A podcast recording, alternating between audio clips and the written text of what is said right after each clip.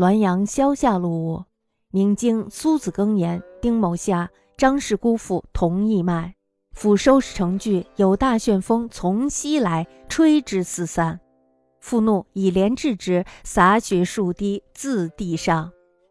方共检寻所失，复以数，忽似昏醉。魂为人复之以神祠，神怒斥曰：“汉妇乃敢伤我力，速受杖！”复姓素刚，抗声曰：“贫家种麦数亩，资以活命。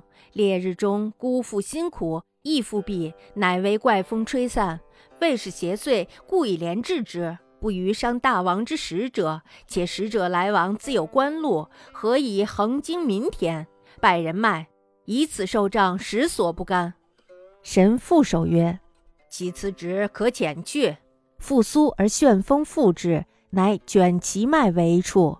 说是事实。吴桥亡人指曰：“此不知为何神。”不屈辟其私逆，谓之正直可矣。先听夫受之术，使复己受刑，谓之聪明则位也。荆州葛立田曰：“复述其冤，神迹能见，是以聪明矣。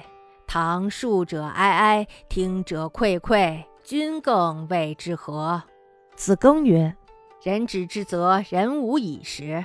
立田言是。”宁京的苏子庚说：“乾隆丁某年的夏天，张氏婆媳在一起割麦子，刚把麦子收拾到一起，这时候呢，来了一股大旋风，从西往东刮，把麦子呢卷的是四处飘散。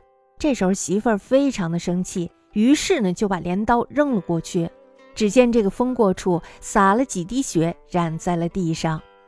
婆媳二人正在一起往回捡被刮散的麦子。”这时候呢，媳妇儿忽然昏昏沉沉的靠在了一棵树上，像喝醉了酒一样睡着了。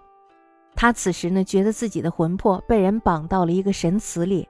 神灵呢，这时候就怒喝道：“哼，泼妇竟敢伤我的小丽，赶紧等着挨打！”媳妇儿呢，向来是一个性格刚强的人，于是呢，大声的抗议道：“穷人家种了几亩麦子，是用来活命的。”烈日之下，婆媳辛苦的割麦子，刚刚收拾好，就被一股怪风吹散了。我以为是作祟害人的鬼怪，就用镰刀治他，没想到是伤了大王的使者。但是呢，使者来往自有官路可走，为什么要横经民田呢？而且呀，还践踏了人家的麦子。如果我是为了这个挨打，我是实在心有不甘呀。那么神灵呢？此时低着头说。他的言辞正直，嗨，让他走吧。那么此时呢，媳妇儿苏醒了过来，旋风呢这时候又刮了过来，然后把麦子卷到了一起去。